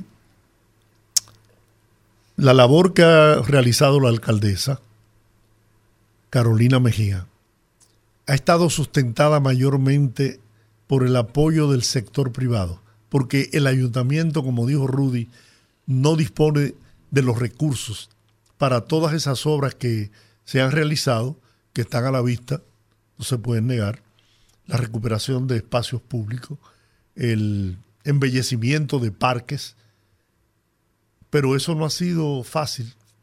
Esa ha sido una labor de una gestión. Mendigando. Mendigando. yo, mendigando. Yo no quise ser tan trágico, pero, es, pero es, verdad, es la verdad. Porque hay que ir a pedir favor. No ni siquiera decirle, ustedes son compromisarios con su ciudad y ustedes tienen un deber que cumplir, sino, por favor, dennos algo. Mendigando que están. Y ha sido tradicionalmente el tema del Distrito Nacional. Cuando se dividió, peor todavía. Andiel, nosotros tenemos una ley recientemente aprobada, que es la 225-20, que es sobre el manejo de desechos sólidos. Nosotros tenemos el caso de México aquí cerquita de nosotros que ha hecho pues una gestión eficiente, bastante eficiente a través precisamente de los ayuntamientos del manejo de los desechos sólidos, ya que el plástico se considera eh, una herramienta importante de la economía que puede ser reciclado, clasificado y vuelto eh, con una, una economía circular. En República Dominicana, el 4 de noviembre, nosotros advertimos que teníamos un problema en el drenaje pluvial no solo por el tema del crecimiento de la ciudad, no así del sistema pluvial, sino también por el tema de que según estudios el 70% de ese espacio de drenaje pluvial está ocupado por plástico. El ayuntamiento está directamente vinculado con ese trabajo. La ley está ahí. Tenemos decenas de empresas privadas que están trabajando con la clasificación y recolección, que tienen, que están grabadas, que deben eh, pagar muchos impuestos para poder hacer un trabajo que le corresponde al ayuntamiento. En ese caso particular del tema de la recogida de basuras, pero con el eh, incluyendo el tema de la clasificación, ¿qué tú piensas dentro de tus planes eh, si llegaras a ser alcalde? Sí, esa ley es una ley interesante que crea un sistema, sobre todo para la disposición final de los desechos sólidos, porque habla de estaciones de transferencia, habla de rellenos sanitarios y prevé que se acaben los eh, vertederos a cielo abierto, eso es una aberración que nosotros todavía tenemos y esa ley eh, ayuda con eso. Pero ya el tema de la clasificación es un tema que sigue siendo, o sea, el tema de la recogida de origen sigue siendo una responsabilidad de las alcaldías y la alcaldía del Distrito Nacional ha desaprovechado una oportunidad histórica en esta gestión. ¿Por qué? Porque en lugar de introducir nuevos modelos de reciclaje, de clasificación piloto temporal, lo que hizo fue renovar y extender los contratos de recogida de basura tal cual, dos contratos que se vencían, le amplió unos años más y no le puso ni una coma a todo ese sistema de recoger la basura en fundas negras y llevarlas a Duquesa, que ya se ha demostrado que es insostenible. Entonces, eh, ahí hiciste referencia, Olga, a los hechos lamentables ocurridos el 4 de noviembre de inundaciones que costaron vidas humanas también, pérdidas materiales y eso a mí me tiene a pie todavía. Eso es, perdió el, vehículo. aquí se inundó, aquí se, ahogó. Aquí. Se hizo anfibio ese día el vehículo. Perdimos los dos. Sí. Tenían un seguro. Sí, pero, pero como quiera que sea, no es lo mismo. No es lo mismo. Ay, ay, ay. Eh, bueno, entonces, pero eso es una consecuencia. Esos fenómenos de lluvias repentinas cada vez van a ser más frecuentes. Eso es lo que dicen los expertos con el cambio climático y eso. Entonces, y hay una combinación de factores. Un proceso que hemos tenido en las últimas décadas aquí, por el crecimiento desordenado, es que hemos reducido la capa vegetal que tiene el Distrito Nacional. Es decir, el suelo filtrable que podía cuando la lluvia, esa, esa filtración natural, cuando hay una grama, imagínese una casa unifamiliar, tenía un jardincito, tenía unos árboles y por ahí el agua se filtraba, eso ayudaba al sistema, ¿verdad? Eh, bueno, ya no hay, eso está encementado completamente, pero la ciudad, quienes nos han gobernado, no han tenido el compromiso de generar sistemas de compensación de ese verde, por eso nos falta espacio verde y, lo que hemos, hemos ido es reduciéndolo. También, eh, o sea, por ejemplo, en, cuanto al cinturón verde de Santo Domingo, voy a poner un ejemplo, que es alarmante. Eso es una barrera eh, natural, digamos que sirve de, zona de amortiguación al norte de la ciudad, que fue decretado por el presidente Balaguer en el año 93. Bueno, esa zona, en la parte que era parte del distrito, la, superficie que era parte del distrito, que era una zona no urbanizable, para que ustedes entiendan cómo, cómo, cómo hemos ido creciendo sin orden, de 12 kilómetros cuadrados que tenía, esa franja verde que está al norte, que también colindaba con ríos. Eh, Ahí es donde está el Parque Mirador Norte, ¿no? Sí, más allá, más al norte, sí. Hemos perdido de 12 kilómetros, estamos en 8 kilómetros, porque hay 5 kilómetros que se han perdido, porque sean, eran no urbanizables, porque tenían una serie de eh, beneficios para la biodiversidad, para que el curso de las aguas se mantuviera y todo eso, y, por la, y con la invasión de asentamientos informales y también con la ocupación de constructores y desarrolladores, porque no solamente el asentamiento informal, eso se ha perdido y la autoridad no ha podido preservar ese bien. Entonces el tema de la infiltración eh, del suelo que se ha ido reduciendo, el tema de que no tenemos un drenaje pluvial y como la alcaldía no tiene recursos, entonces eso no tiene solución a la vista hasta que una alcaldía se ponga o sea, es decir, que asuma la responsabilidad y exija de alguna manera y empodere también a los ciudadanos para que eso sea una exigencia, porque eso, digamos, que no es una prioridad del gobierno central. Es un proyecto costoso, pero es un proyecto a mediano plazo, un proyecto a 40, 50 años. Pero ya estamos viendo los, las consecuencias. Y lo que nosotros proyectamos es que como se está densificando, miren, el plan de ordenamiento territorial es algo muy interesante. Tiene dos escenarios al 2030. Dice, unos escenarios eh, ideales si nosotros seguimos lo que dice el plan de ordenamiento territorial y unos escenarios tendenciales, que es si nosotros seguimos igual. Y nosotros hicimos una evaluación en el Partido Acción Democrática con técnicos y candidatos a regidores a cuatro años, porque cuatro años ese plan hay que revisarlo. No hemos escuchado ningún tipo de, planteamiento de la alcaldía sobre ese plan, ¿eh? ni, se habla de ese plan. ¿eh? Oh, pero nosotros describiendo los escenarios, nosotros estamos peor que el escenario tendencial, es decir, nosotros estamos peor que si no hubiéramos hecho nada en el año 2019. Lo que quiero decir es que hay un curso de los acontecimientos que nos va a llevar a tener más inundaciones. El tema del, plástico también está conectado. Ustedes han visto recientemente cómo en el fuerte San Gil, no sé si ustedes vieron esas imágenes, dramáticas. El plástico, las lilas, la basura, el sargazo, que era el otro elemento, y todavía este heledor en la zona colonial. Todos esos fenómenos climáticos y naturales pueden ser controlados por el hombre. Pero para ello nosotros tenemos que comprometernos con un plan, comprometernos con un planeamiento urbano que esté conectado con los intereses de los residentes, no solamente con el desarrollismo de infraestructura que eh, alimenta un crecimiento económico que no tiene un rostro humano, que eso, que eso, es parte de lo que ha pasado, y eso es lo que nosotros proponemos de esta candidatura. Hay, una, hay un tema que no podemos dejar de tratar, porque aquí habemos dos dolientes de la zona colonial, de las ciudad colonial. No es un secreto, el país está avanzando con pasos muy firmes en el desarrollo del turismo. Estamos ya recibiendo más de 8 millones de turistas en el año, eh, entre cruceristas y los turistas que vienen a la... La zona colonial nuestra es eh, punto de partida de lo que es el Nuevo Mundo. Ahí se fundaron las primeras eh, casas las primeras edificaciones, tenemos una serie de primacías, pero no le sacamos provecho turísticamente a esa zona, que podría beneficiar grandemente al Distrito Nacional. ¿Tienes algún plan pensado, diseñado para atraer al turista hacia la zona colonial? Eh, sí, claro. Eh, la ciudad colonial, como usted dice, es el principal eh, sector turístico que tiene el Distrito Nacional en este momento, eh, pero es lamentable que sea el único sector, el único, eh, digamos que barrio que tiene las condiciones ideales para hacer un turismo como vienen a buscarlo aquí, que es un turismo donde la gente puede caminar, porque uno se siente en la zona colonial que uno camina, se siente tranquilo, pero si usted se fija, de la zona colonial usted no puede conectarse con los sectores aledaños, salvo Ciudad Nueva. Si usted sube para San Carlos, si usted ya sube para Gasco, un turista que no sabe orientarse, como que ya se sale, como que la ciudad tiene que irse para el centro, para el centro distrito financiero, que es la Churchill, pero tiene que hacerlo ya en taxi, en otro. Entonces eso limita el potencial, porque digamos que ese potencial eh, de atracción turística eh, no se ha expandido alrededor de la ciudad colonial, y eso es lamentable. Ni hablar de cruzar el río, el río Sama, porque ya usted sabe que a pesar de, bueno, de, esfuerzos, por ejemplo, Chencha, debajo del puente, que es un interesante lugar donde el Ayuntamiento de Santo Domingo Este ha creado un nuevo espacio público. Eh, digamos que la zona colonial tiene eso. Ahora hay algo que se está dando. La zona colonial es comercial, pero es sobre todo residencial.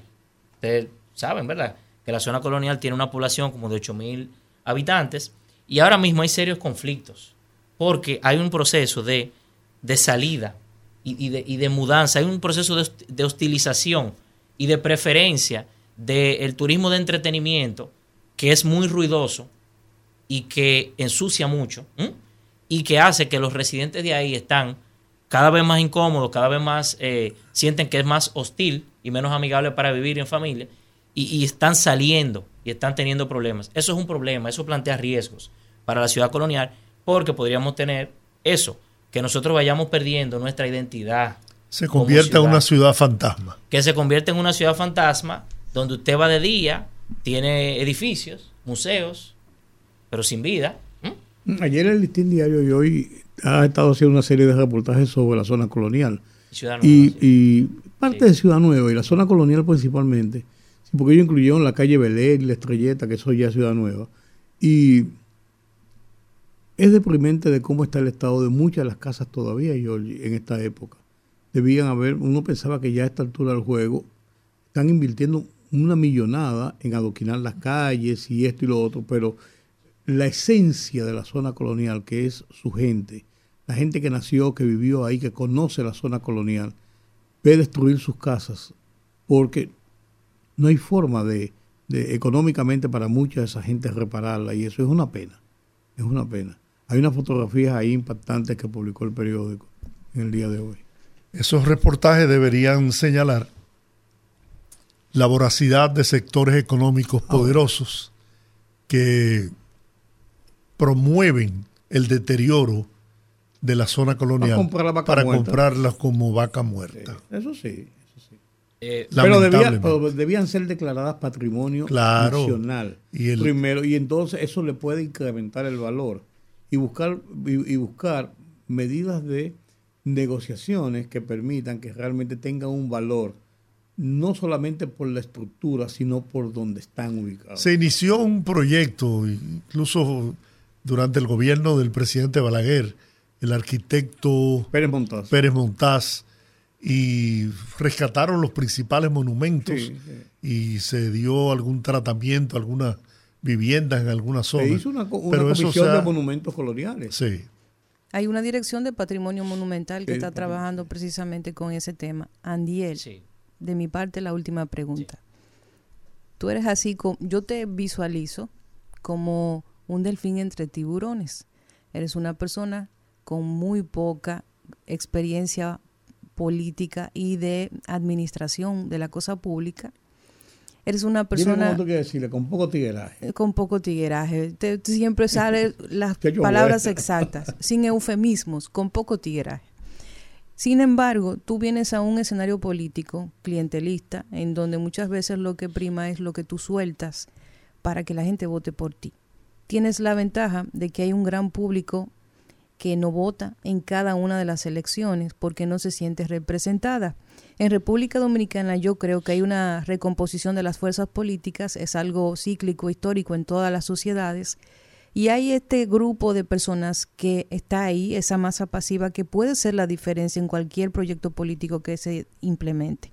¿Cómo tú le vas a hablar a esa ruptura generacional que existe entre estas, estos grupos que conviven de generaciones que están acostumbrados a esta política clientelar, que es lo que conocen, y estos nuevos grupos que no se vinculan a política, pero que son una gran masa silente. Eh, gracias, Olga, por tu pregunta. Eh, eh, tú tienes razón. mira, hay, lo que va a pasar en, las municipales del 24, en el Distrito Nacional, para mí no está escrito y no tiene parámetros. Se, con el voto preferencial de los regidores, que ahora se divide el nivel de alcalde, nosotros vimos cómo, por ejemplo, el regidor de Opción Democrática, Mario Sosa, en el año 2020, de la circunscripción 1, fue el regidor más votado del Distrito Nacional. Casi 10.000 votos por el voto preferencial. A pesar de que la política, como dices, tiene unas zonas que son clientelistas. Eh, José Horacio Rodríguez, que está en el Congreso, fue el regidor, el, diputado más votado de la circunscripción 1. Con tiburones. Pero ahí el electorado se expresó. Y no fue una campaña, ninguna fueron campañas de muchos recursos, escasos recursos. Ahora bien, fueron propuestas transparentes y ciudadanas, con compromisos directos con los ciudadanos. En el caso de nuestra propuesta a la alcaldía, eh, yo me decido a aspirar a, postularme a la alcaldía por opción democrática, porque yo vengo de juntas de vecinos. Junta de vecinos de NACO, la, que, la más reciente, fundada hace tres años, y luego un grupo de juntas de vecinos contra el ruido, que son más de 50 juntas de vecinos en el Distrito Nacional. Y ahí yo me doy cuenta que la alcaldía y el Consejo de Regidores no representan a una parte de la clase trabajadora que paga impuestos en el Distrito Nacional. Una clase que lo que quiere es vivir tranquilos, vivir en orden. Por eso yo propongo vivamos en orden.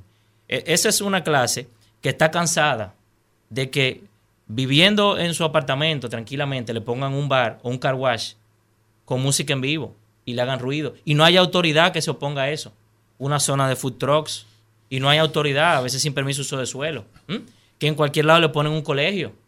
Estamos de acuerdo con el derecho a la educación. Pero hay una normativa que prohíbe los colegios en ciertas calles. Que solamente permite maternales. Una estación de combustible. ¿Una? Estaciones de Estaciones combustible. de combustible terminantemente prohibido en algunas zonas de aquí del Distrito Nacional. Hay zonas que ahora mismo, como los Casicasgos, como Don Honorio a lo largo de la autopista Duarte, eh, como, eh, bueno, la misma ciudad colonial, eh, Isabel Villas también. Hay una serie de conflictos y algunos, para resumir, tienen que ver con que no se cumple la normativa vigente, con que la normativa dice que los edificios aquí son de cuatro pisos y aparecen unos empresarios que quieren hacer un edificio de diez pisos, donde habían quizá ocho familias al lado, van a meter 40 familias con apartamento de una habitación, ya usted sabe lo que eso trae. Y aquí entonces, hay una mayoría, una nueva mayoría, una verdadera mayoría de capitaleños residentes del distrito que eso es lo que quiere y que eso es lo que está esperando, que haya una alcaldía que le responda a sus intereses, que hable su lenguaje y que tenga un compromiso real. Yo, mi compromiso lo tomo y la decisión la tomo por lo que vi en la Junta de Vecinos y porque, bueno, sentí que no tenemos representación y que nosotros tenemos las herramientas, pues como hacemos política, democrática, transparente y con rendición de cuentas, que nosotros podemos, eh, eh, digamos que, ser la oferta para esa nueva mayoría del distrito. Bueno, eh, simplemente desearte éxito porque la suerte no existe, la suerte es una forma de decirle al camino que uno mismo se trilla y de verdad deseamos que este proyecto que comienzas pues te lleve a un buen camino. Señores, eh, estábamos conversando con Andiel Galván, candidato de opción democrática para la alcaldía del Distrito Nacional. Muchas gracias por habernos acompañado en el rumbo de la tarde. En la próxima entrevista nos va a decir dónde va a sacar los cuartos él para ser candidato. Sí. Es un país donde hay que, ser millonario. De, las pequeñas colaboraciones. Pues, ya empezaron a donar. Redes sociales, redes sociales. Pero es que con pequeñas donaciones tú vas a hacer la candidata. Tiene que ser con grandes donaciones. a mí me dicen, y toda esa valla que ya tienen algunos, y yo le digo ya la gente no mira para arriba, la gente mira para abajo, para el celular. Con las redes sociales nosotros vamos a, conectar. Obama lo demostró. Vamos arriba. Bien, gracias, Andiel. Muchísimas gracias a ustedes. Feliz tarde. Vamos a la pausa, al regreso, que hable el pueblo.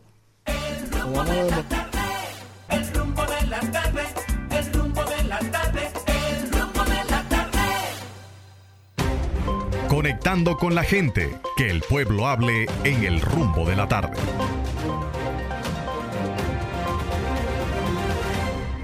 809-682-9850.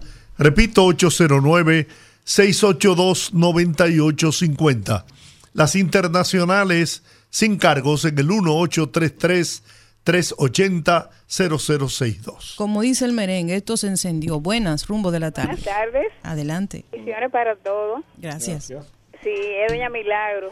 Doña Milagro, ¿cómo está usted? Bien, gracias a Dios. Qué bueno. Eh, le estoy llamando. Fíjese, yo le quiero hacer un llamado al presidente, porque usted sabe que yo siempre he abogado por los jubilados y pensionados. Entonces hay una cantidad de jubilados y pensionados que lo que reciben son 10 mil pesos mensuales. Y eso no le da para vivir. Eh, eh, apenas, mire, eh, yo tengo una persona cerca de mí que gasta 7 mil pesos en medicamentos y recibe 10. Sí. Y me da muchísima pena, una persona ya de ochenta y pico de años. ¿Se ve? Sí, Entonces sí, yo quiero hacer ese llamado a él, porque fíjese que han estado eh, las empleadas domésticas abogando porque ganen 10 y sin embargo hay montones de personas que entregaron su vida al trabajo del gobierno, personas que elaboraron veintipico de años y hoy día están recibiendo 10 mil pesos. Entonces eso no es justo. Entonces por eso quiero, yo conozco el corazón del presidente y yo sé que si él me escucha, él va a ayudar a esas personas y va a pensar en ellos. Yo estoy segura de eso. Muy bien, doña Milagro. Muchas gracias por permitirme. Gusto en escucharla siempre. Bendiciones a ustedes. Amén. Bendiciones. Buenas, rumbo de la tarde. Sí, buena. Ella sí de los alcarrizos. Perdón. De los alcarrizos, le habla Víctor. Adelante. Víctor. Yo, yo quiero hacerle un llamado a, a un dueño de una, eh, una compañía de guardianes. Te estamos escuchando muy mal. Tienes que acercarte al teléfono. Sí. Estoy llamándole para comunicarle al dueño de Bunker del Caribe. Bunker del Caribe, que es una compañía de guardianes. Sí. que la, los administrativos, que tengan mucha cuenta, porque los administrativos de esta compañía, llamado David Petra, y ellos, ¿qué hacen? Tratan al vigilante con mucha indiferencia y con mucho, con- le hacen mucho desagravio para que entonces el, el vigilante tenga que irse después ellos reportarle a Vaquero y a General Rosado Mateo que ellos no tienen cuenta, eh, no Sí. ¿Aló? y después decirle que estamos escuchándole entrecortado. Por favor, intente llamar de nuevo para que escuchemos su denuncia. Buenas, rumbo de la tarde. Buenas tardes, yo soy Freddy de los Mameyes. Freddy, bienvenido. Adelante. El dueño del Banco Central, mejor dicho el director, dice que la inflación está en un 4%. Si eso lo hace feliz a él, yo lo felicito, pero yo quiero que él venga a un colmado de barrio, que dos sacos, dos pan de saco de estos de pobre, que después que uno se lo come para digerirlo hay que comerse un chin de brillo. Yo quiero que él venga para que vea cómo, cuánto cuesta un plátano, un chin de salami, un chin de queso, para que él vea el hambre que está pasando en los barrios, que, que por lo menos haga lo que dijo el otro día, que mantuvo silencio. Yo quiero que Abinader sepa que con Cotorra y Anuncio él no va a ganar reelección, que se despida de eso. Gracias, por la sintonía. Buenas, rumbo de la tarde. Sí, buenas tardes. Mira, Adelante. sobre el caso de Baja que acabó, ¿verdad? Sí. Ajá. Yo pienso, yo pienso que si se logra eso, eso debe de nombrarse con el nombre de Teófilo, porque que ese señor sí ha luchado por eso. Sí. Y eso se logra conseguir, hay que nombrarlo con el nombre de Don Teófilo. Así que feliz tarde. Gracias por la sintonía. Buenas, rumbo de la tarde. Bueno, Adelante. yo, yo estoy diciendo, ¿cómo, eh, permítame, primero, George, buenas tardes. Bueno. Y, y a la joven, el Ferrera de Guadalí. Buenas tardes. Estoy yo diciéndole, todo el que aspira a una posición, el, el joven que estaba ahorita ahí, Sí. yo le estoy diciendo, el- el- ahora mismo en estas, ulti- en estas últimas elecciones que han pasado, Ajá. el que, el que lo haga mejor que David Collado y Carolina es como sacarse el loto. Porque hay tantas propuestas que están haciendo. Mira, lo que, lo que ellos, lo que, lo que David no pudo hacer y Carolina en cuatro años, es porque, es porque no- nadie lo va a poder hacer. Pero mejor que ellos no lo van a hacer nadie. Que, se, que se olvide de eso, es muy joven. Y su aspiración, la aspiración no, no es nada, eso no es nada, porque eso, aspirar no, no, no, no es una cosa del otro mundo. Muchas gracias por su opinión. Buenas, rumbo de la tarde. Buenas tardes. Adelante. Pues la verdad que los pupitas están desesperados. Ellos solo están hablar que este pueblo pasa hambre. ¿A dónde que este pueblo pasa hambre? Porque que los plátanos, los plátanos están bajitos, a 8, a 12, a 10 pesos aquí en el mercado, que vengan aquí a comprar. Que el pollo a 100, el pollo está a 59, 60. Yo no entiendo de es- esa desesperación que tienen los pupitas. Solamente hablar de inflación, de inflación. Pero ellos duran ahí 20 años y el pueblo no pasó barrio también. Muchas gracias. Muchas gracias, a usted. Buenas, rumbo de la tarde. Buenas tardes. Don- Robert. Don, don Teodoro, ¿cómo está? Sinceramente, estoy de acuerdo con ese señor que acaba de hablar. Yo iba a hablar de eso mismo.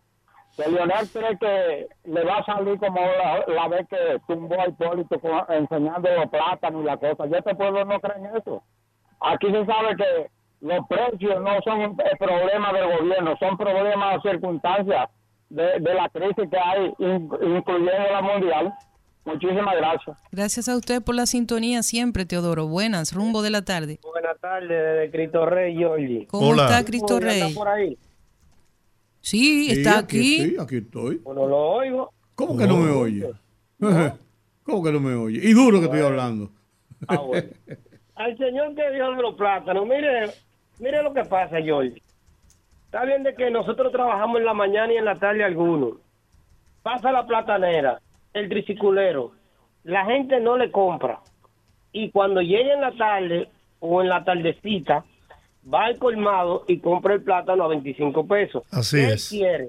Oiga, ¿qué él quiere? Que todavía a ese tiempo que Leonel tiene, duró el PLD 20 años, que esté el salario al mismo precio.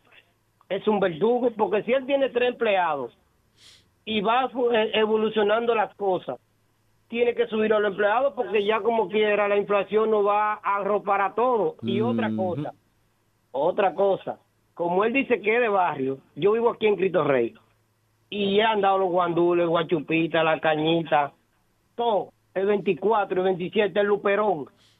Vaya de noche, de noche, de viernes a sábado, domingo y los miércoles, que hace miércoles romántico, como ellos le dicen, para que usted vea los colmados llenos de esa misma gente que dice que los precios están caros, dando 250 y 200 pesos por una cerveza y regalándola.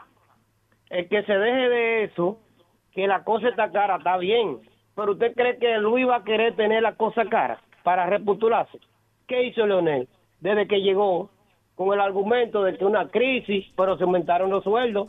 Y una de las cosas que tenemos la crisis, ¿cuánta empresa no vendió Leonel? Que hoy tenemos un escasez de azúcar, que dicen por ahí, pero eso hay que atribuírselo a Leonel porque vendió los ingenios.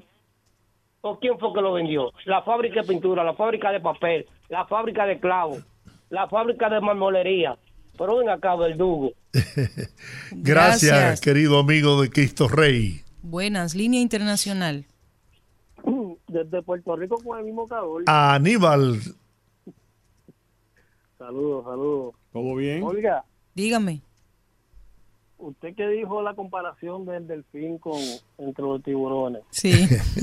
Póngase a ver cuando los tiburones, lo decía, abomban a los tiburones. llevar. Ese muchacho me, yo, yo escuchando a ese muchacho me vino un flashback de cuando yo tenía 14 años yo estaba locamente enamorado de una muchacha como de 25, 27, un mujerón rubio. Uh. verde. Y yo le ofrecía tanto en la mente que nunca le pude dar nada. con relación a, mi tema es con relación a lo que sucedió con la amenaza de, de la señora Miriam. Miriam Germán. A mí lo que me, lo que me, yo creo que cuando usted está criticando al del frente y usted está, entonces se, se, se supone como el baluarte para corregir a una sociedad. Sí, Usted tiene que como que mantener eso, esas palabras, esas acciones y esos dichos. así es. Porque Tomás Castro bastante que criticó a, a- a- al gobierno de, o lo critica al gobierno de Binader, cuando mata Ruiz y toda esa cosa. Y hoy en día Tomás Castro es el que sale a defender a la, a la lacra esa que, que amenazó a Miriam. Un señor que quiere ser presidente. Un señor que, que critica las malas acciones de- de- del pasado y del, de- y del presente. Amigo, pero si usted está buscando, si, si usted se está perfilando como, como un presidenciable, hay cosas que no van. A mi entender, a mi lógica, ¿verdad? O sea, hay cosas que usted usted tiene que decir, no, no, espérate, no, manito, ya llegué, llegamos hasta aquí, ahí yo no llego, yo estoy en otra cosa, porque por si, a- aún, aún así el tipo sea inocente, por el bien de Tomás Castro, por la imagen de Tomás Castro, no le conviene meterse, a- apuntarse a ese FAU. Bueno. Entonces, la gente en, en mi país, como como que, como que, no sé si es que ellos creen, sí, entendiendo que nosotros estamos en los tiempos de mi abuela, que, que a mi abuela, tú le decías, yo le decía una, tú le decías y le, daba tres vueltas y se le olvidaba la cosa. O sea, tú no le puedes venir a mí a criticar a Raimundo y todo el mundo. Y después tú, tú mismo embarrarte. Tienes que usar la lógica, carajo. Así es. Buenas, Un rumbo de la tarde. Gracias, gracias. Un saludo a esos poderosos, Olga, Georgie Sí. y los demás. Un saludo. De Santo Domingo Este. Gracias. El que habló de los barrios, parece que no vive en barrio, no, Georgie, porque yo compro plátano. Ahora si se va al supermercado, lo va allá a 21, o a 20 o 19. Pero los plátanos en la guaguita, en el mercado, tú lo consigues hasta a 10 pesos, a 7 de diferentes tamaños. Lo que pasa es que eh, la oposición tiene que hablar y ustedes tienen que, ustedes le dan un- oportunidad a todos que hablen y que se pueda expresar, porque eso es lo bueno que ustedes tienen. Ah, esa es la, esa es la democracia. Eh, ya ustedes saben Lo que la gente, el que escucha esos mensajes, tiene que aprender a discernir. Exactamente, esa es la palabra. A discernir, porque que, ah, que, que la- no, señores, yo soy un padre de familia y yo compro y pues, yo sé, yo sé dónde voy a comprar. Aquí, aquí no tendenciamos, aquí deciden ustedes. Nosotros les informamos y ustedes deciden. La última llamadita, buenas, rumbo de la tarde. Sí, hello, buenas. Adelante. que yo hice ahorita, que no se lo escuchaba. Yo lo que quiero decirle al señor Vaquero y a Rosado Mateo Sí.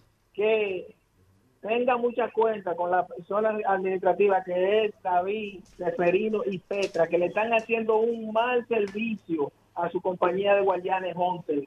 Ellos agarran, abusan de los guardianes, de todo tipo de, de abuso. Pero mira, yo, yo pienso que esa es una queja que tú debes eh, hacerla eh, personalmente. Eh, no creo que sea apropiado, ¿no? Ni A través de un medio de comunicación. Es un asunto privado. Señores, terminamos por hoy.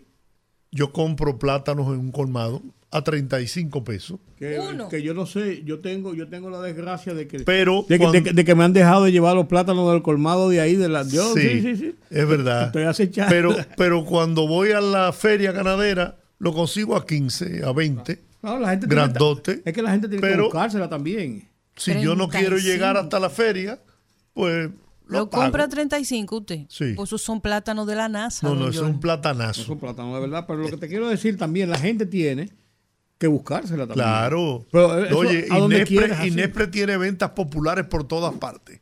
Los plátanos, todos los productos a precios cómodos. Sí, coja y vaya el sábado al mercado. Exacto. Y, y- y haga una comprita para cuatro o cinco días. Juan, Juan TH va a- al, al mercado ahí de, de la feria de la feria, pues mucha gente yo conozco que va ahí y va al mercado incluso. Señores, hasta mañana. Dios les bendiga. Rumba 98.5, una emisora RCC Media.